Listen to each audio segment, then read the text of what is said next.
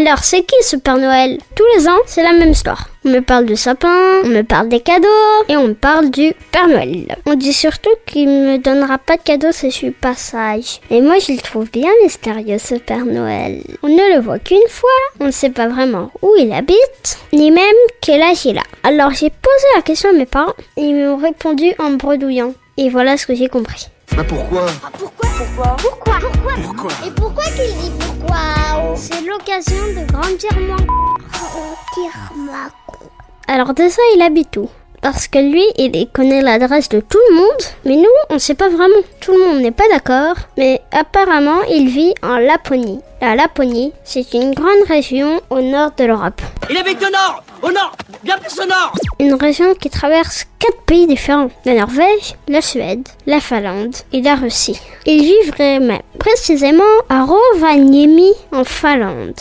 En tout cas, c'est là qu'on peut visiter son village. Mais lui, il reste un peu introuvable. Deuxième question, il a quel âge le Père Noël? En vrai, il n'a pas vraiment de carte d'identité pour vérifier. Et quand on lui pose la question, il dit qu'il est trop vieux pour se souvenir.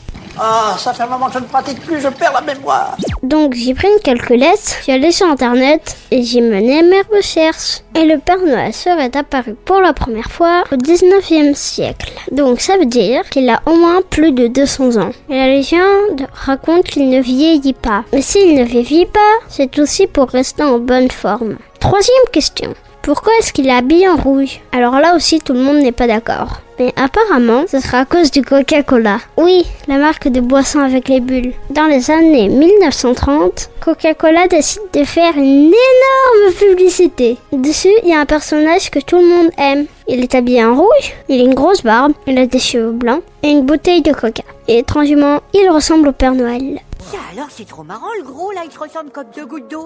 Cette image, elle a fait le tour du monde. Et le Père Noël, il ressemble vraiment à cette même image. Dernière question, comment il fait pour distribuer tous les cadeaux? Eh ben ça, c'est facile. Il n'est pas tout seul. Il a neuf reines qui l'aident à se déplacer de maison en maison à une vitesse supersonique. Je connais même le nom des reines. Il y a Tornade, Danseur, Furie, Fringant, Comète, Cupidon, Éclair, Tonnerre et Rudolph.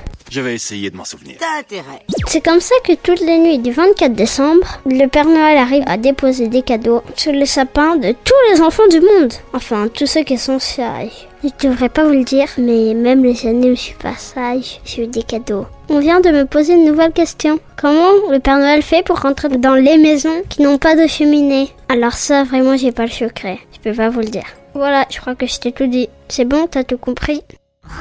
Dire ma C'était un podcast Genside.